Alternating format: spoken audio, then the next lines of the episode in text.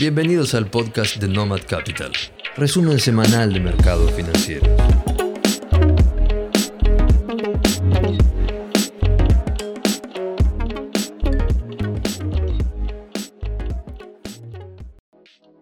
Podríamos resumir las preocupaciones de los mercados en este año 2021 en tres grandes ejes. En un primer lugar, el resultado y la salida de la pandemia del COVID gracias a la vacunación, pero por el otro lado las preocupaciones que generan las nuevas cepas, especialmente la última, la cepa Delta. En segundo lugar, el mercado está especialmente preocupado por la recuperación económica y la fortaleza de la misma en los próximos meses. Por último, pero no menos importante, está la discusión alrededor de cuáles van a ser las consecuencias para la economía de las fuertes intervenciones de los bancos centrales y de sus políticas monetarias expansivas, específicamente qué va a pasar con la inflación de ahora en adelante. Pero incluso con estos tres grandes ejes problemáticos en discusión, el mercado se las ha ingeniado para ir subiendo sin parar desde principio de año y dando muy pocas señales de debilidad. Pero la realidad es que a medida que pasa el tiempo y los problemas no se solucionan, el mercado se empieza a poner cada vez un poco más nervioso y las reacciones empiezan a ser cada vez un poco más violentas. Esta semana los movimientos de precios nos dejaron claro que estamos atravesando un mercado muy susceptible a las noticias de corto plazo, más allá de que la tendencia de largo siga siendo al alza. Y cualquier noticia, cualquier este, novedad que pueda afectar alguno de estos tres ejes puede generar movimientos muy violentos y muy volátiles en un extremo o en otro. Esta semana tuvimos una demostración clara de este comportamiento, ya que el lunes eh, conocimos dos noticias que afectaron negativamente la expectativa de los inversores. Por un lado, la OPEP, la Organización de Países Exportadores de Petróleo, llegó a un acuerdo luego de semanas de reuniones con respecto a los niveles de producción. Lo que los países productores de petróleo acordaron en esta ocasión fue ir levantando gradualmente los recortes de producción a partir del próximo mes, con el objetivo de llegar a septiembre del 2022 sin ningún recorte vigente. Obviamente esta medida implica un aumento en el nivel de oferta de petróleo para los próximos meses y el mercado tendría que absorber este diferencial con una suba de demanda para no alterar el precio pero los mercados tienen dudas acerca de la fortaleza de la recuperación económica y del crecimiento de largo plazo. Como resultado, el lunes el petróleo tuvo un día negro, llegó a bajar más del 7% y cerró en el 6,8% de pérdida de precio en un solo día. Ese mismo día, el lunes, a las malas noticias provenientes de los mercados energéticos se le sumaron las malas noticias referidas a la pandemia de COVID-19. Tanto en Europa como en los Estados Unidos, la variante Delta del virus ya es preponderante. En los Estados Unidos, el 80% de los nuevos casos semanales responden a esta variante del virus. Y como si fuera poco, la campaña de vacunación está llegando a un punto muerto, donde a pesar de haber llegado a vacunar casi 5 millones de personas por día, hoy en día no están vacunando más de 500.000, no por falta de vacunas ni por un problema logístico, sino porque están llegando a un núcleo de personas, a un núcleo de la población que está reacia a vacunarse. La conjunción de estas dos novedades tuvo un efecto muy negativo sobre el mercado.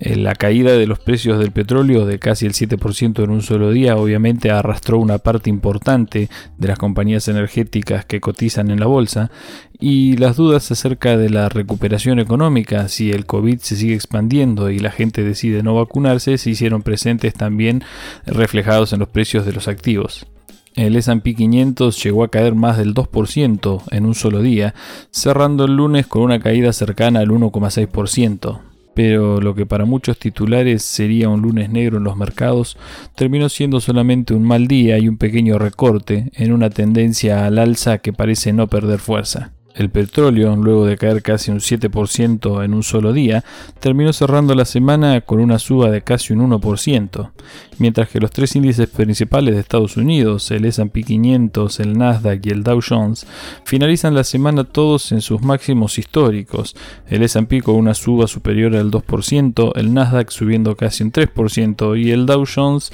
con una suba superior al 1%. Y esto es así porque el mercado, al fin de cuentas, termina poniendo en la balanza las novedades buenas y las novedades malas. Y en esta semana, después de un mal inicio, gracias a esas dos novedades negativas del día lunes, las novedades del resto de la semana fueron positivas. Por un lado, continuaron los reportes trimestrales de las empresas y fueron todos, casi sin excepción, mejores a los esperados. De las empresas que reportaron resultados hasta el momento, el 85% superó por más del 20% los resultados esperados tanto de facturación como de ganancias y esto sin tener en cuenta que todavía falta que reporten las empresas más grandes de los índices, las grandes empresas tecnológicas, que van a reportar casi todas la semana que viene, junto con automotrices como Ford, General Motors, es decir, la carga de resultados positivos que tenemos por delante va a ser muy grande y va a caer casi toda la semana que viene. Además de los resultados informados por las empresas, el mercado tomó de forma positiva declaraciones del presidente de los Estados Unidos, Joe Biden, referidas a la inflación en ese país. El presidente declaró que él también cree, al igual que el presidente de la Reserva Federal, que la inflación en este caso es un fenómeno transitorio y que está plenamente confiado en que la Fed es un ente independiente y que tiene todas las herramientas necesarias para controlarla en caso de que se dispare más allá de lo esperado. Y como última noticia positiva de la semana, podemos hacer mención a las resoluciones del Comité de Política Monetaria del Banco Central Europeo, que esta semana dejó en claro su postura ultra dovish. La presidenta del SB, Christine Lagarde, dejó en claro que el banco planea mantener los estímulos monetarios actuales todo el tiempo que sea necesario,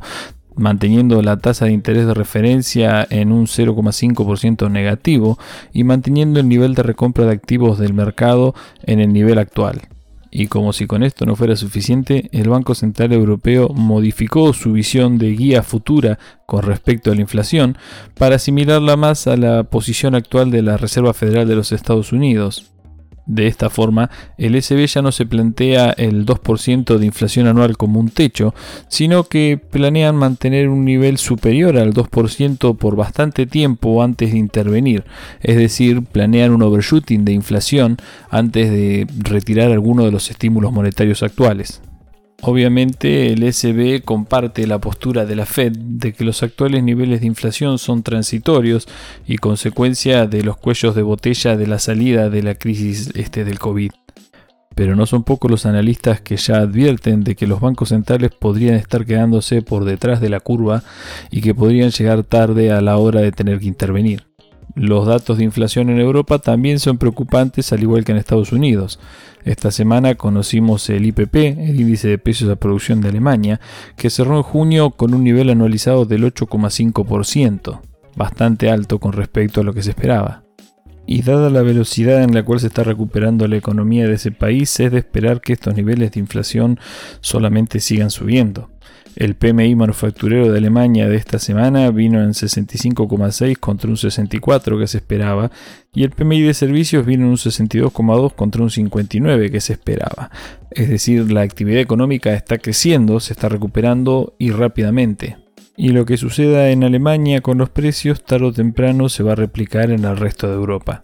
Para finalizar las novedades a nivel internacional, vamos a hacer una mención a lo que está sucediendo con China ya desde hace unos cuantos meses con respecto a las empresas de ese país que cotizan en mercados del exterior. Ya hace un tiempo el gobierno chino, el Partido Comunista Chino, ha decidido intervenir de manera más activa en las diferentes empresas que cotizan en bolsas y acciones de mercados del exterior, especialmente en los mercados norteamericanos. Ya hemos hablado en otro momento acerca de las consecuencias que tuvo este intervencionismo chino en las cotizaciones de sus empresas más grandes, como es la gigante del comercio electrónico Alibaba o la fabricante de teléfonos celulares Xiaomi.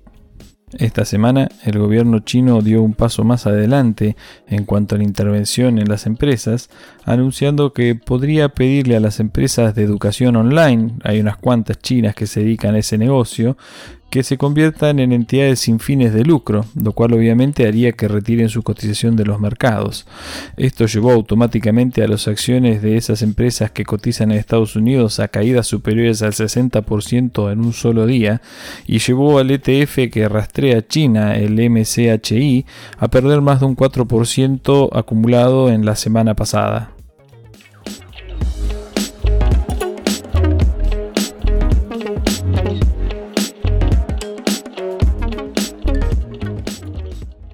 Si hablamos de los mercados emergentes y latinoamericanos, tuvimos una semana con pocas novedades, algunas más del ámbito político que económico. En Chile se conocieron los resultados de las elecciones primarias de la semana pasada y los resultados terminaron siendo mejor de lo esperado. Tanto en el partido de izquierda como en los partidos de derecha, los dos candidatos más extremistas de ambos espacios terminaron siendo derrotados, por lo cual el mercado entendió que ganó la moderación en cualquiera de los dos escenarios. Los activos cotizantes de las empresas chilenas respondieron muy positivamente y tuvieron fuertes subas durante los primeros tres días de la semana, acumulando más de un 6% de suba. Pero lamentablemente jueves y viernes diferentes cuestiones, mayormente externas al país, hicieron una toma de ganancias bastante fuerte y terminó cerrando la semana con una suba únicamente de un 1%. Siguiendo con las novedades de orden político, en Perú, Finalmente la Corte Electoral proclamó como presidente a Pedro Castillo y los activos tuvieron una pequeña toma de ganancias. Para finalizar con las novedades políticas de la región, podemos hacer mención a Colombia, que esta semana anunció que envía la propuesta de reforma tributaria, retrasada ya varios meses, al Congreso para su aprobación. Recordemos que Colombia se encuentra sumergida en una crisis política y económica desde principios de este año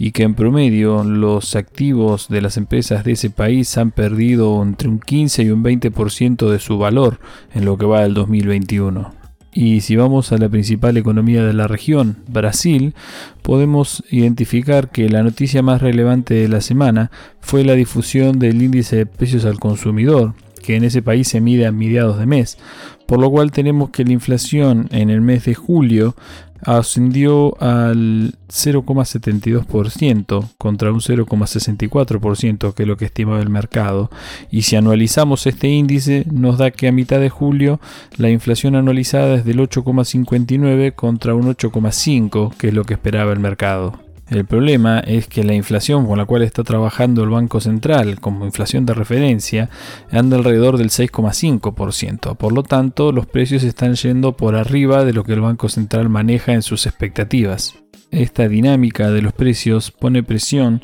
sobre las decisiones de política monetaria del Banco Central de Brasil, que posiblemente tienda a seguir subiendo la tasa de interés de referencia para controlar una posible estampida en los precios al consumidor. Esta política del Banco Central de Brasil sería coincidente con las políticas que están llevando adelante la mayoría de los países emergentes del mundo. Esta semana, por ejemplo, el Banco Central de Rusia subió la tasa de interés al 6,5% anual, con un salto de un 1%, lo que fue la mayor suba desde el año 2014. Evidentemente los mercados emergentes están temerosos ante la posibilidad de una inflación descontrolada como resultado de las medidas intervencionistas de los gobiernos centrales. Aparentemente al único banco central que no le interesa o que le parece que no es necesario subir la tasa de interés es al Banco Central argentino, pero eso lo vamos a hablar en el próximo segmento. Dicho todo esto, más importante que las noticias de los últimos días es la dinámica que están tomando los mercados emergentes y de la región en las últimas semanas. El ETF ILF, el que traquea los mercados latinoamericanos, acumula su cuarta semana seguida el hilo de caída, perdiendo un 1,1% en esta semana, y el EWZ, el ETF que traquea los mercados de Brasil, acumula un 2,37% al cierre del viernes y también su cuarta semana seguida al hilo de caída. Lo preocupante de este movimiento de los mercados de la región es que mientras acá se acumulan cuatro semanas seguidas de caída, los mercados líderes de Estados Unidos acumulan una semana tras otra de subas y de nuevos récords. Habrá que prestar atención los próximos días para determinar si estamos frente a un movimiento de corto plazo o si en realidad estamos presenciando un cambio en los flujos de inversión, abandonando los mercados más riesgosos como son los emergentes y buscando refugio en los mercados del primer mundo.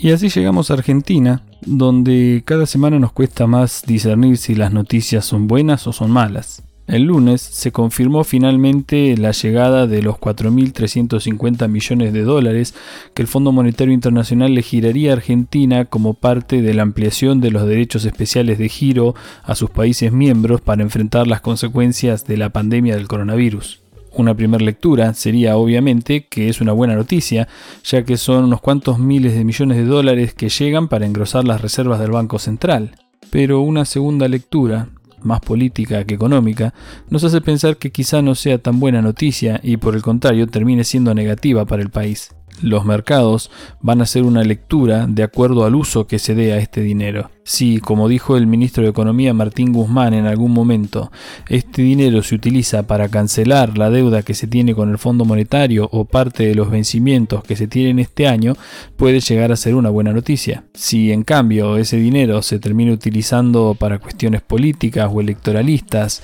eh, difícilmente el mercado lo vea como algo positivo. Por otro lado, la llegada de este dinero le da un poco más de aire al gobierno frente a su negociación con el Fondo Monetario Internacional y la reestructuración de la deuda que mantenemos con ese organismo. Ganar un poco más de aire implica postergar obviamente la negociación, posiblemente para después de las elecciones, y no veríamos un acuerdo con el fondo antes del 2022. Si esto sucede, difícilmente veamos una mejora en la cotización de los bonos argentinos, más aún atravesando un periodo electoral durante finales de este año. Otra noticia que se conoció y que de primera lectura parecería positiva es que el superávit comercial de Argentina en el mes de junio fue de más de mil millones de dólares, 1.067 millones para ser preciso, y acumula durante el primer semestre un superávit de 6.740 millones de dólares. Este superávit está impulsado principalmente por los derechos de exportación de la cosecha gruesa y la suba de los precios de los commodities que se registran desde inicio del año 2021.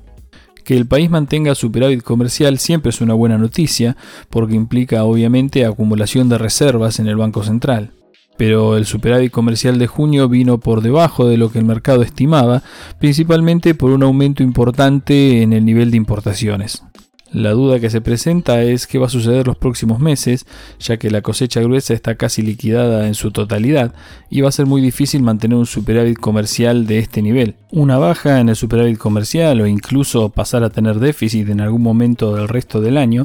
va a implicar directamente mayor presión sobre la cotización del dólar, presión que ya se está viendo a partir de las semanas anteriores y esta semana continuó, también influenciada obviamente por el periodo electoral que estamos atravesando. El dólar contado con liquidación cierra la semana con una suba de casi un 3%, impulsado en gran parte como resultado de las últimas regulaciones del Banco Central y de la Comisión Nacional de Valores. Como siempre sucede, y parece que el gobierno no termina de entenderlo, a mayores restricciones, mayor demanda y menor oferta, el precio va a tender a subir, no hay otra relación posible. Lo único que logra el Central y la Comisión Nacional de Valores al generar nuevos mercados paralelos es que sea cada vez más difícil tener un valor de referencia como valor del dólar. Y si el mercado, además de esto, lee que nuevas restricciones significan que el central está teniendo problemas para mantener el valor del dólar, obviamente la demanda se incrementa, la oferta se reduce y la gente termina pagando cualquier valor con tal de hacerse de un bien escaso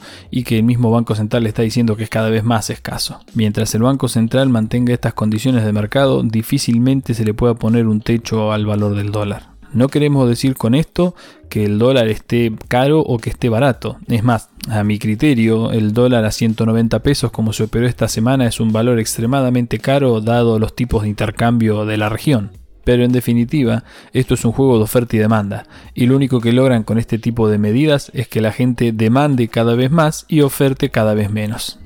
Para terminar el resumen local, tenemos que hacer mención al acuerdo de deuda que habría alcanzado la provincia de Buenos Aires. Lo mantenemos en potencial, habría alcanzado, porque el martes la provincia acordó que llegó a un acuerdo con un grupo importante de sus acreedores con respecto a la renegociación de su deuda, lo cual el mercado tomó como una señal positiva. Las acciones argentinas que cotizan en el exterior, los ADRs, operaron con fuertes subas ese día, con muy poco volumen pero fuertes subas al fin, que llevaron a que el índice Merval medido en dólares cerrara el día con una suba de casi el 4%. Pero aparentemente el acuerdo que la provincia anunció no era tal, o al menos no está todo cerrado. El grupo de acreedores de la provincia de Buenos Aires ad hoc que concentra un 40% aproximadamente de la deuda de la provincia, emitió un comunicado informando que ellos no habían aceptado aún la oferta. Va a ser complicado para la provincia alcanzar los mínimos necesarios de las cláusulas de acción colectiva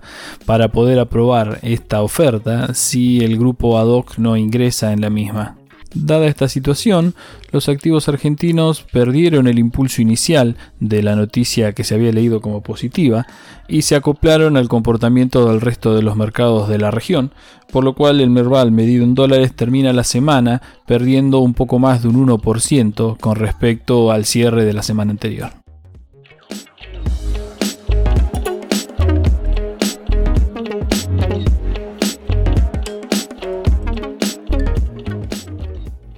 Llegamos al final de esta semana y nos espera una semana muy entretenida por delante, cargada de resultados, especialmente de las empresas tecnológicas más grandes del mundo, y por el otro lado tenemos decisión de tipos de interés del Comité de Política Monetaria de la Fed y declaraciones del presidente Jerome Powell al respecto. Les deseamos a todos que tengan una muy buena semana y nos vemos el sábado que viene.